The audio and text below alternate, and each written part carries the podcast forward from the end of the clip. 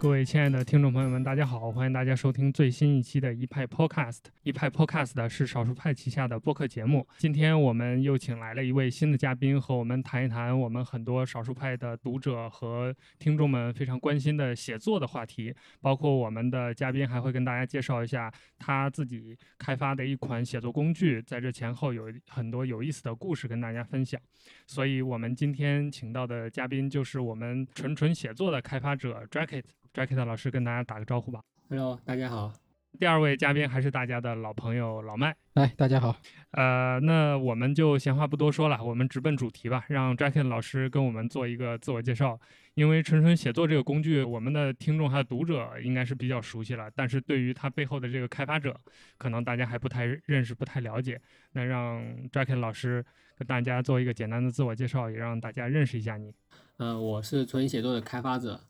嗯，纯纯写作是一个追求绝不丢失、令人感到安心的写作应用。它拥有很快的启动速度以及非常流畅的写作体验。我是在业余的时间呃开发了它，大概三年前。更早一些时间，我还参与了一些创业。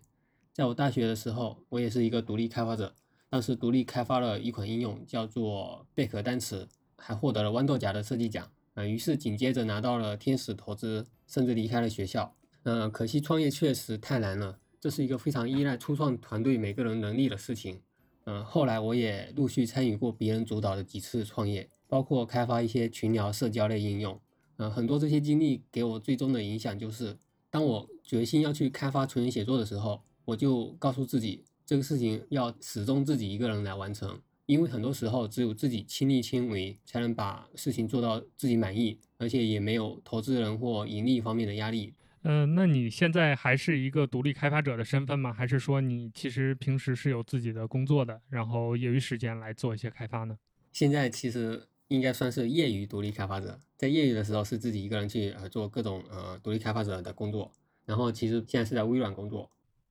嗯，那说到这个独立开发，当初你在做这个纯纯的时候。是怎么样一个考虑呢？因为，呃，我最早认识纯纯写作，我印象比较深的，它的一个功能点就是强调这个绝不丢失嘛。那包括最近纯纯写作也更新了新版本，但是这个卖点依然是很被很着重的强调出来的。所以你当初是有过这方面的经历吗？是写稿子丢过东西吗？所以才有这样一个设计一个考虑呢？是的，呃，纯写作从始至终它的 slogan 就是绝不丢失。早期的时候，我之所以决心开发纯写作，就是因为自己有过一些写作的需求，然后在其他的写作应用上经历过好多次的丢失，所以后来我就决定自己开发这么一个应用。我很喜欢去写日记，然后我会把日记发送到 QQ 的 Q 空间，但 Q 空间的那个编辑器实在是呃体验很糟糕，而且它导致了我好几次丢失呃文章。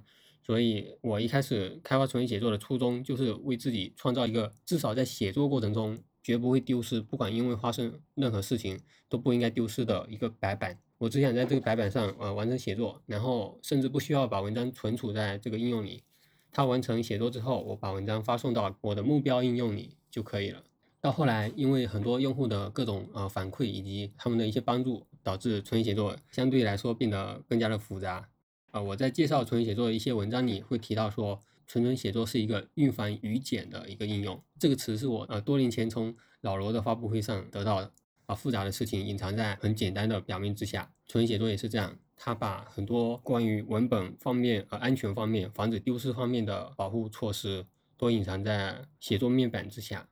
它至今可能有呃上百万的下载量，这是从应用商店的一些统计数据中看到的。可能有一些水分，但是呃，日活的话，我可以准确的，就是公开它的日活现在大概有接近三万，但每一天它的稳定率都是接近于百分之百的，就是全世界每天至少有两万多的人在使用纯纯写作，但是没有任何一个人会遇到任何一次闪退。对我跟 Dragon 其实我们线下见过面的嘛，对吧？然后。就是我其实了解会更多一点，因为他他跟中影还有另外一个开发者，算是叫我们讲怎么说呢？呃，隐藏于微软公司的这个三剑客吧，就是三个人都有自己的产品，然后也也都又在好像你们的工作好像有相关性吧，是吧？在一个小组还是说是怎么样？对，所以经常看到你们三个动不动就发招聘啊，这个苏州微软又招人了，快来吧！啊，感觉真的是还是挺有趣的。然后反正我觉得上次我记得我们我去那个苏州，然后约约大家一起喝咖啡。然后第一次见到你，我就觉得反正属于那种就是，呃，比较专注，然后比较这个不善言谈，但是就是做事情肯定是那种很很极致的那种人吧，对吧？我们在那儿聊天，对吧？你就在那儿就开始开始开始写代码了吧？我确实非常 专注于去嗯写代码，而且本身确实在现实中也不太擅长于言言谈，除非是谈到自己非常擅长的一些方面，呃，比如说呃，如今的这个纯写作可能会比较谈的能够比较多一些，呃，但实际上我在网络上还是比较，至少在网络上还是比较健谈的。其实这些年来，就是很多很多事情都锻炼了自己，其实不得不去做一些嗯潜意识里面的营销动作，所以呃这方面其实也是做独立开发者久了之后，或多或少都会获得一些这方面的那种能力。哎，我记得好像那个之前有个纯纯打码，当时是不是你跟我们的编辑一起？对对对，我还有另一个应用叫纯纯打码，他是当时跟呃侧脸君，侧脸君，对，可能他之前在少数派也也工作过，对，呃，跟侧脸君有有一些呃联系，然后他提出了这个想法，然后我很当时很快的实现了一个小应用，这个应用至今也还在应用商店里发布着，而且呃在我手机上它也是呃很高频的在被使用，很多用户呃也在使用它，但是它不像纯写作这样就是能够持久的开发下去，因为它的需求实在很有限。并且它的前期的那种增长数据看来，其实并不是一个非常适合长久开发下去的应用，所以没有持续的开发下来。对，它其实更适合是手机里边内置的一个小功能或者是一个小工具，其实不是一个很独立的一个完善的产品。对，很多时候我们开发者会去根据自己的需求去开发一些应用，但是这应用到用户手上，用户并不一定是非常的呃愿意为它付费或者呃推荐给更多的人。很多时候这些产品都是非常小众的。然后我们开发者其实需要不断的去试错，不断的去根据呃前期的统计数据的反馈，去呃判断这个应用是否值得持续的开发下去。我个人的一个衡量的标准就是，当你的一个应用初期发布出去之后，如果它的日活至少不是呈一个下降的趋势，只要能够保持一条水平线，那它就是其实是一个很好的开端。对我理解就是说，你保持一个水平线，就说明已经有这么多用户留存下来在使用它了。那接下来你就是通过不断的完善以及或者是这种传播来获取更多的这个这一类用户，对吧？那基本上这个就是一个成熟的事儿。这个事情说起来，呃，看起来要求很低，但实际上非常困难。我开发了非常多的应用的产品，但是就只纯文写作在前期能够表现出非下降趋势的一个数据统计。当初你在考虑就是现在做它的时候，当时做的是误打误撞做成了，还是说你经过一定时间的反思和沉淀，你觉得这个工具是你需要的，你想投入精力去开发它，然后一步一步做起来的呢？呃，可以说是误打误撞，因为早期的时候，我甚至都不好意思去在我的朋友圈或者一些社交网络上去公开发布，说我开发了这么一个应用，而且在很长的一段时间内，纯写作的统计数据都虽然它我刚说了它不是一个呈下降趋势，但是它也没有呈爆发趋势，真的是表现出一种非常小众特性的一个产品。我之所以呃持续的维护它，是因为我自己真的是非常呃喜欢使用它，而且自己非常陶醉于开发它。我相信我们的读者或者听众也肯定会好奇这点吧，包括很多人也在讨论，就是这个手机上能不能写作的问题。嗯，那既然你是出于自己的需求去开发它，说明你平时是会在手机上写东西的。这个比重在你整个的这个写作当中占的比重大吗？呃，说实话，呃，并不大。但是我自己呃还是很喜欢在手机上写作，而且我认识到，就是现在新时代的用户们，其实大多是从小就拥有自己的手机，所以他们已经更习惯于去在移动端上去做各种事情。虽然我自己不是完全的在手机上写作应用的这样一个有这么一个习惯，但是我相信现在很多新时代的这种用户，他们肯定是偏向于这个趋势，就是完全的在手机上做各种各样的事情。呃，像纯纯是在安卓这个平台上做的比较好、比较优秀，而且也比较出名的一个工具。那其实，在比如在 iOS 或者是在 Mac 上，就是在苹果生态上，类似的这种优秀写作工具特别多，而且应该说都已经多到用不完的这种感觉了。就是即使已经有很多优秀的工具，但是还是会有每天会有新的类似的工具出来，包括。呃，我们少数派也经常写文章，就是测评一些类似的工具。但安卓给我的感觉，因为我自己是一个同时在用两个平台的用户，所以安卓给我的感觉就是这方面就少很多了。而且包括我有一段时间是在安卓上就是重度的写作的，我也感觉这个工具比较稀缺。你对这个现象，包括整个安卓这个生态是怎么一个看法呢？呃，对，这是一个非常有意思的事情。如果不是开发者的话，可能不了解背后的原因。呃，因为我在开发纯写作之前那那段时间，呃，正好在帮助一个叫做字里行间的一个应用开发他们的副文本编辑器。我们去开发副文本编辑器的时候，我们发现，在 iOS 上我们能够做到一个近乎完美的一个副文本编辑器，但是在安卓上，呃，就是非常的困难。安卓平台上的 TextView 就原生的一个文本组件，它的可定制性呃非常弱，而且谷谷歌在这方面这几年来的改善也非常有限。但是你不用 TextView 又不行，只有在 TextView 上去做定制，它才能做到一个较好的性能。一些不太注重性能以及体验方面的一些编辑器，他们会采用 WebView 来实现。WebView 就是一个就是内嵌一个浏览器到你的应用中去提供写作的这么一个容器，它能够实现更多的一些文本编辑方面的特性，却不能得到一个很好的一个性能。而且可控性其实也不是很好，兼容性方面也也是一样。这个应该跟我预期的想法差不多，就是本身还是，呃，安卓的这个先天孱弱吧。我觉得就是这个谷歌因为开源，所以它在这一块投入的这种深度啊。还有这个精力肯定是不够的，那也同样就是说，那你最后你是怎么解决这个问题的？就是在这么一个基础比较弱的平台上，最终打造了更好的这样的一个编辑器的一个体验呢？这个最终是怎么实现的呢？呃，一开始能够让我开发这个产品的一个初衷，是因为我刚说到的，呃，我自己的需求；另一方面是因为我开发一个副文本编辑器的过程中，累积了很多呃，在原生 TextView 上去做到一个较好的纯文本写作的一个一些经验。他们大多是我自己独立发现的，特别是对于断间句的支持，就安卓上，包括 iOS 上，可能都很少有应用能够实现非常完美的一个断间句。呃，我在早期的时候就发现一个办法能够实现它，并且呃能够在原生的 TextView 上实现它，并且兼容到所有的 Android 设备，就是从 Android 至少从2.3到如今的 Android 十，都是能够完美的得到一个稳定的断间句。你你去看其他的写作应用的话，你会发现。几乎找不到有支持断间句的一个安卓写作应用，但重新写作做到了，所以这促使我当初要把这个技术给带出来，然后也是一个开发重新写作的一个初衷。就是在安卓里边，其实你想实现一个很简单的一个体验的提升，但是背后其实要付出的这个开发精力和研发的这个精力其实很大的，是吧？是的，而且很多呃细节方面的那种追求，在其他应用里，他们根本就开发者很难去意识到。但是用户其实他拿到这个应用，他他也感受不到这方面的一些内容。但是随着用户使用时长久了之后，他们会感觉啊，这应用确实不一样，但又说不出哪里不一样。那你是在哪一个阶段，或者是哪一个功能点上，你发现就是用户的这个，比如说对产品的认可会有一个比较大的这个变化？比如说这个日活量增加呀，或者是呃，就是用户的反馈会特别的明显啊？这个会有有有有某些点吗？还是说它其实是一个？循序渐进的过程，嗯，可以说是一个循序渐进的过程，这也是另外一个持续把纯写作做下来的一个原因吧。纯写作其实我刚说的，它其实在很长一段时间，我刚没有把那句话说完，它在至少两年的时间里，其实属于不温不火的一个一个情况。但是一直以来，很多用户他们都会给我反馈说，呃，这个应用做的太好了。原来我在 Google Play 的应用商店的后台。看到各种各样的夸张式的那种反馈评论，就是夸赞这个应用，嗯，这些其实就是我刚刚说到，它其实是另一个促使我持续开发它的一个原因。这个其实也也也引申到另外一个问题，就是其实我们国内的用户呢，大部分来说就是，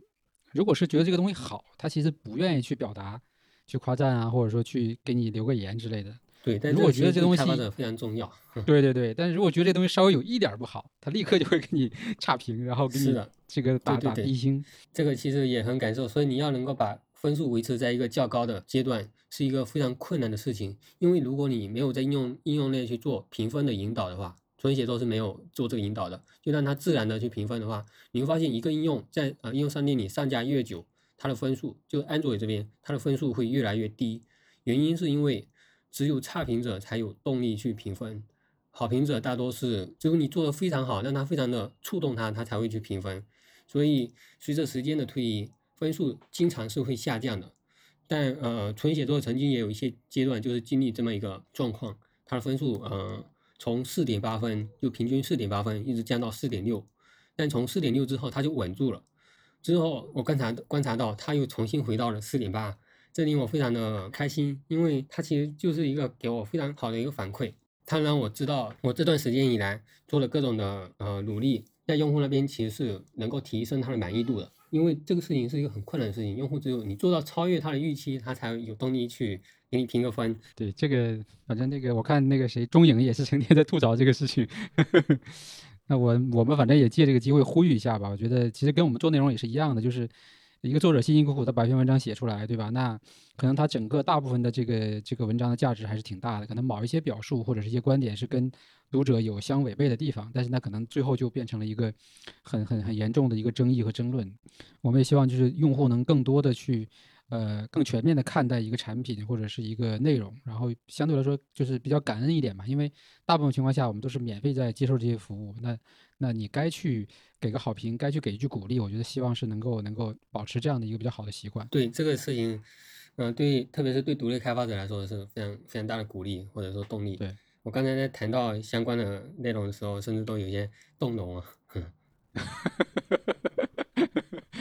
我在用纯纯的时候还注意到一个点啊，我觉得也很有意思，就是我发现纯纯写作应该是国内这些 app 里面最早一批支持 Material Design 的这个 app，包括纯纯也为 Android 这个平台的很多特性，包括很多规范，基本上都是第一批适配的。那我想了解，就是你对于适配 Android 这方面的规范这么敏感的原因是什么？是因为你开发者本身对这个敏感，还是说你有一些类似洁癖这样的要求自己？代码包括整个这个 UI 规范要符合 Google 给出的规范，包括你在设计产品的时候有没有专门为 Android 的这个平台做一些功能上的适配啊或者调整这些东西呢？首先去适配 Material Design 这个谷歌的设计语言没有特别的理由，就是我个人其实还挺喜欢它的。但其实我本身有一定的审美，多年前还得过豌豌豆荚设计奖，然后以前在大学的时候也做过很多呃海报设计方面的工作。然后在开发纯文写作过程中，这些东西其实是潜移默化的产生了很多影响。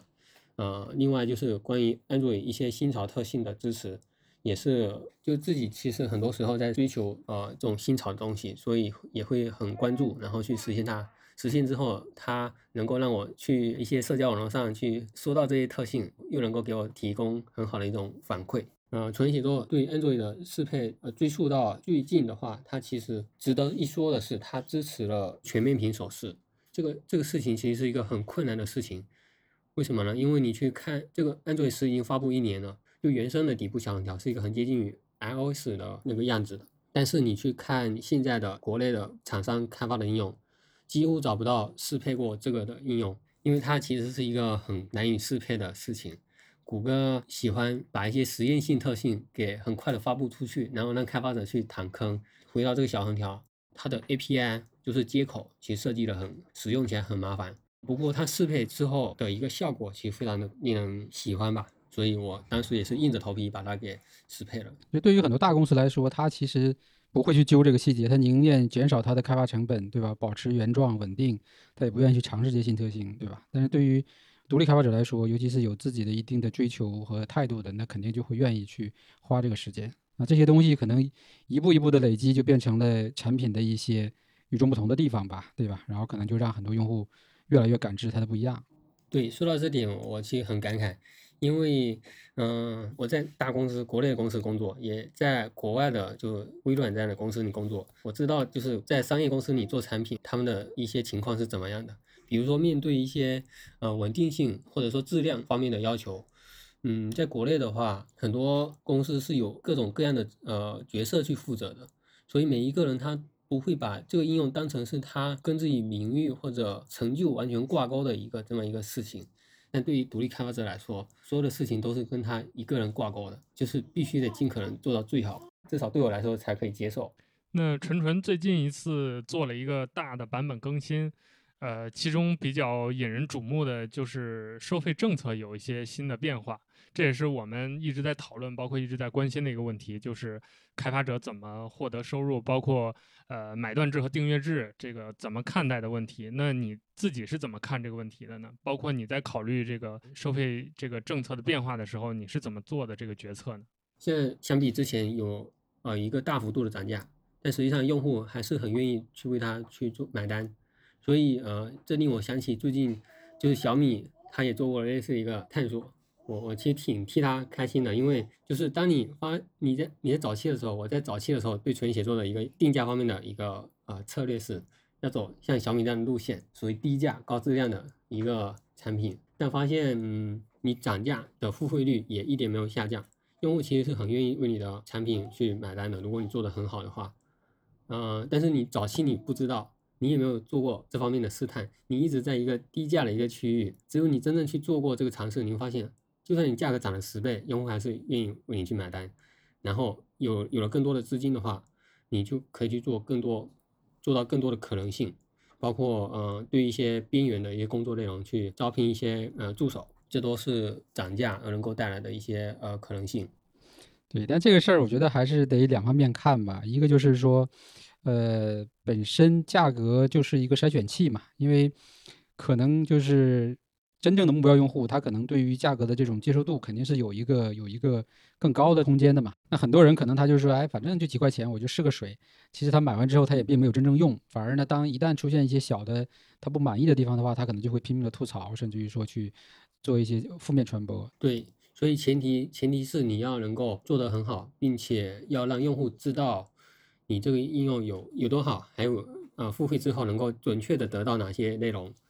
呃，我在做这个涨价的之前，一直没有一个在纯写作中一直没有一个页面来够来告诉用户付费跟没有付费有什么差别，所以其实它的付费率其实并不怎么样。到后来就是有有一个这么专门的页面。把纯写作各种的好处呃罗列了一下，其实付费率提升非常明显，并不是说你呃想涨价就涨价，你一定是本身产品已经迭代到一定的基础了，然后呢刚好在这个时间点，然后那那你的用户也比较稳定，也比较认可这个价值了，那在在那个点上涨价，那它的正整个都是一个正向的嘛，对吧？那否如果产品本身还做的不好，但是你就上来就涨价，那第一会被人骂，第二你可能就这个收益也也没有什么。更好的增长反而可能会下降，所以这个开发者不要乱学哈，还是得 搞清楚背后的这个这个原理和这个道理才行。那我就接着顺便问一下，就是目前其实，在安卓这个领域有跟你能够去对标的，或者说能够形成竞争的产品吗？不管是国内还是国外？我几乎会去尝试的去使用上在酷安上能够找到的所有的同类的产品，会去不断的去尝试它们。但我个人觉得，并没有哪一个应用值得一提的。那那顺便其实也就再聊一下，因为最近其实也有一些，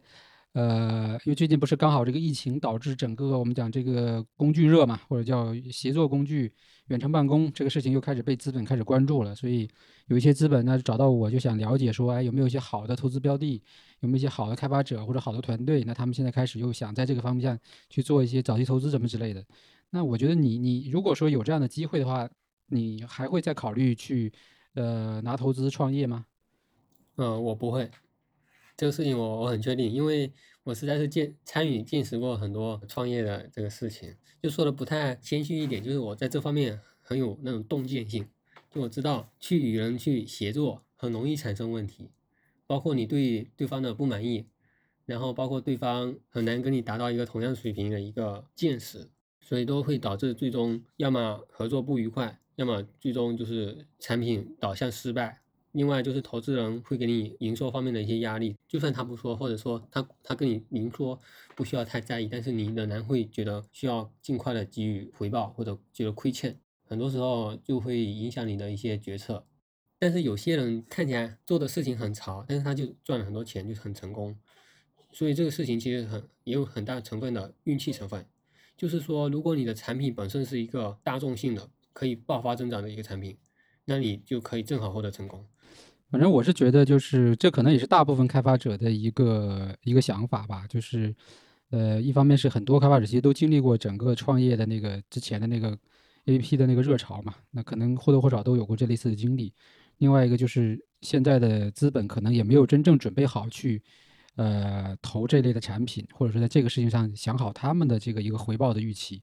所以我觉得这可能是一个，就是怎么说呢？就是可以说独立开发者的价值是在被发现，但是还没有形成一个非常好的一个一个业态吧，对吧？可能还是要靠常规的这种正常的商业的这种呃用户支持，对吧？来形成它的一个商业商业变现的逻辑，再慢慢去发展。其实我还是有一定的，至少两个人这样一个团队的一个需求的，呃，因为纯写作需要一个比较好的桌面端，但是我个人在这方面并不太擅长去做桌面端的开发，呃，所以我很希望能够找到一个非常高水平的一个开发者来做这个事情。这个条件其实非常难以满足，而且又与人相处又会产生各种各样的问题，导致我虽然有这个需求，但是我并没有意愿去寻找，只能说随缘吧。你做桌面端的规划的一个想法是怎么样？就是希望说。把这个打通 PC 的这个使用场景是吗？是的，其实现在还有很多用户，呃，就不断的来反馈这个诉求。现在还是有很多人在电脑上去写作，而且在电脑上可能效率也更高。所以呃，桌面端其实还是一个很有必要去提供的一个内容。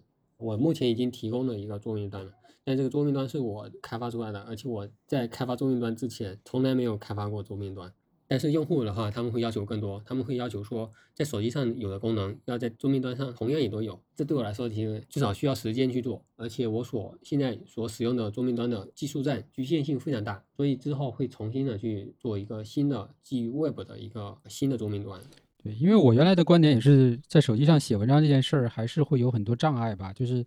我其实更多的还不是产品障碍，我是觉得我的思维会受到影响，就是。你在一个小屏幕上，对你，你好像对于逻辑的梳理啊，以及这个专注度啊，都会有影响。所以我就一直，嗯，比较排斥这个事情。包括我们自己在做 iOS 客户端的时候，就根本就没有把这个编辑器做进去，就觉得你 你没必要在这上写，对吧？要写你就打开网站去写好了。对我建议也是这样，就是如果你不是专门要去做这么一个产品，呃，而且有一定的目标的话，可能不是非常适合。我的话其实是更多是因为我擅长做这个事情，然后做出做出这个事情正好有有一部分受众是他是非常习惯于在手机上写作的。纯纯未来如果有了这个基于 Web 的桌面端之后，会像类似于石墨文档之类的做这种在线协作的同步编辑功能吗？还是说还是尽量保持克制，保持个人创作的这样一个工具的定位呢？呃，在线协作方向不排除可能，因为它现在其实也能够同步的去编辑，比如一个人在电脑上写，一个人在手机上写，这是已经做到的的，而且它能够瞬间同步，所以不会出现版本的冲突。呃，另外就是去做协作是可以的，但是去做到社区或者社交的话，我我个人是比较排斥的。一来是用户也会很讨厌什么应用都最终都做到社交去了，二来就是这个事情也会很大程度上去分散我的精力。一旦做社交，你就得涉及到管控，在国内呃也不太不太合适去做。这个当时那个周凯文他们做字里行间，应该也是会遇到这类似的问题吧？那除了这个桌面端之外，纯纯接下来还有什么新的计划吗？或者说你个人还有没有新的产品的一些开发的计划或者灵感呢？呃，我个人的话会去给他们分优先级，然后接下来会有一些计划，比如说支持呃国外呼声很高的谷歌的网盘，还有呃。更多一些细节的方面的改善，最终还会甚至支持我一直以来不太愿意去做的云同步。就现在纯写作并不支持云同步，但纯写作支持云备份，就是你的内容是能够备份到云上的，包括坚果云，还有呃 Dropbox，以及我刚说到的即将支持的谷歌的网盘，并且从来没有发生过就是设置云备份之后发生过丢失的。呃，但云同步跟云备份的一个区别是，因为云云同步是你要反向的同步下来。经常其实会出现一些版本冲突，还有呃版本的覆盖。很多应用支持云同步，但他们都会经常的出现用户文章丢失的这样一个事情。所以纯写作至今还没有支持云同步。但我我在想，就是既然我们已经支持了所谓绝不丢失的一个保障了，那其实云同步还是可以再尝试一下的。还有就是纯写作是一个纯文本编辑器，至今也不支持在编辑器中插入呃图片，直接的插入图片。但最近我也对此有一些改观了，因为一直以来用户都会给我反馈说能不能插入图片，或者说怎么插入图片。虽然纯写作已经支持使用 Markdown，啊这样一个标签式的描述性语言来间接的支持插入图片，但是用户这个反馈仍然不断的会传过来。既然用用户呼声这么高，那为什么不呢？我一直以来对自己说的就是，做纯写作其实一开始也没有期望它能够赚到很多很多钱。甚至他一开始只是为自己做的，顺便分享给别人而已。但是我他对我来说是一件就像作品一样的对待。作品跟产品可能还不太一样，作品是一个能够代表你这个人的一个东西，而且我想要纯文写作是一个伟大的一个作品，这还需要很长很长的路。对我自己自己对它还有很多很多不满意的地方，毕竟精力有限，不能把每一个地方每一个细节都打磨到最好。但只要有更多的时间，就每一个地方都能够做到极致的话，对我来说就会更加的有成就感吧。我理解，其实就是说这个东西并没有一个很清楚的一个说明确的框架规划，只是说在这个大方向下边，那根据用户的需求来，用户在哪一块的需求大，那你可能就会优先去做哪一块。对，现在的策略其实是这样的。纯纯未来会考虑上苹果生态吗？比如上 iOS 或者 Mac？目前的一个回答是不会，因为你会发现很多 iOS 应用，iOS 的写作应用，他们同样没有 Android 端，甚至有 Android 端，最后还把 Android 端给抛弃了的。比如一个应用叫做 IA iWriter，它其实在纯写作之前就有已经上架了，但是在两年前它已经把它的 Android 端放弃了，现在不维护更新了。就是你会发现很多做的很好的 iOS 应用，它同样没有 Android 端，所以为什么呢？因为写作，呃，编辑器至少移动端开发方面是一个最困难的事情之一，或者说最困难的产品之一。开发一个编辑器，表面上看起来很容易，每一个人都很很多普通开发者都能做，但要把它做好，做得很很优秀的话，是一个非常困难的事情，而且要复刻到另一个平台上，也是一个非常困难的事情，因为它完全的依赖。依赖于原生的接口、原生的一些组件，而不是一些通用的一些一些 UI 的内容，所以工作量非常大。复刻的话，那我们节目的最后，我想请 Jacky 老师跟我们的呃 Android 的开发者，还有包括 Android 用户，呃聊一聊你这一路来的开发的心得吧。包括如果有的开发者还在坚持做或者想做 Android 应用的话，你有没有什么嘱咐他们？呃，需要留意的一些地方，包括对于安卓平台的用户，你有没有想跟他们说的话呢？现在其实安卓这边的环境其实相比以前越来越好。我我其实不太鼓励大家就朝着营收去做一些东西，而是对于开发者来说，更重要的事情是你要有这种意识或者习惯于去为自己去解决一些需求。当你做着做着之后，你会发现，你这个事情既能够满足自己的需求，又同时能够顺便的去分享给别人，并且你发现分享之后，这个数据就如果一开始说的，它处于一个至少非下降趋势的一个状态，你可以把它更好的推广下去。而且推广下去，其实很多时候需要靠坚持，还有你需要去不断的追求，把它做得更好。所以对开发者来说，就是不断的去尝试，然后。去做调整就行了，坚持下去把它做好。对于安卓用户，其实我个人还是觉得非常庆幸，因为早早些年我甚至还会使用至少一手一个呃 iPhone，一手一个一个安卓手机。但现在我已经完全好几年不使用 iPhone，原因是因为在安卓这边有已经有很多很多厂商能够提供软硬件方面都很完整成熟的这样一个设备。以前呃安卓的话，手机会看起来很很粗糙很矬，iOS 看起来很精致。但现在安卓这边其实有很多应用，很多手机甚至在一些专门的方面能够远远远超过 iOS，所以我很庆幸我们有一个很好的一个硬件的载体，然后我也完全的在使用安卓手机，用户也越来越多有能够买到平价而且很好的一个手机，这个就是我说到的一个环境其实在变好。对这个我觉得，毕竟安卓的用户的总基数还是非常大的，而且其实这两年苹果的市场份额并没有。好像还应该还有所下滑，我估计就是原来可能就是三七，可能是二八这个样子，现在可能还要更低，所以这个我觉得是一个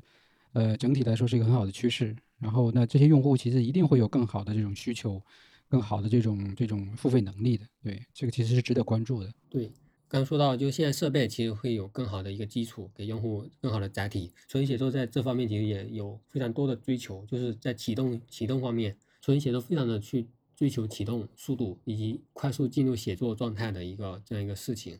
它在启动能启动速度方面的优化花费了大量的心血。就它的启动速度其实非常快，因为我觉得，当你有一个灵感的话，你应该最快的能够让用户进入到写作状态，进入到编辑器，而不是需要等待一个漫长的启动时间，在应用里点好几下才能开始开始在输入法中输入文字。纯写作在启动速度方面，其实现在已经做到一个较好的结果，就是在我的三星手机上，能够在两百毫秒就能够完成整个冷启动。这些方面也都是，其实我们的不管是独立开发者还是大厂，都在未来应该逐步逐步去重视、逐步去优化的一些细节。包括我们一直说 iOS 很多细节做得好，这也都是其中的一些方面。那当大家一起努力的时候，可能我们这个平台就是从宏观的架构到很细节的一些产品都能做得好，那这个平台也会吸引越来越多的用户去关注和使用，包括付费的生态也会越来越好。一个好的产品就是其实应该要在两方面做的比较好，一是性能，二是就是用户体验。如果你用户体验很好，但性能很不好的话，其实也谈不上整整体用户体验很好。好，那我们今天跟 Jacket 老师的沟通就聊到这儿吧。最后，我们还是谢谢 Jacket 老师今天抽时间来接受我们的访问，跟我们聊天，也让我们的读者进一步的了解整个纯纯写作这个作品它背后的开发的逻辑，还有一些我们开发者的心得和经历。那最后也谢谢我们的听众支持和收听我们的一派 Podcast，也欢迎大家订阅我们的节目，并且在苹果的播客平台给我们五星好评。因为你的支持就是我们最大的鼓励。如果你对节目有任何的反馈或者建议，欢迎大家写信给我，也或者欢迎你在节目的下方留言或者评论。我们看到之后都会第一时间去反馈，包括我们会在节目里面抽时间去阅读大家提出的问题，给大家更多的解答和互动。那最后再一次谢谢我们的嘉宾，啊，我们下期节目再见，拜拜，拜拜。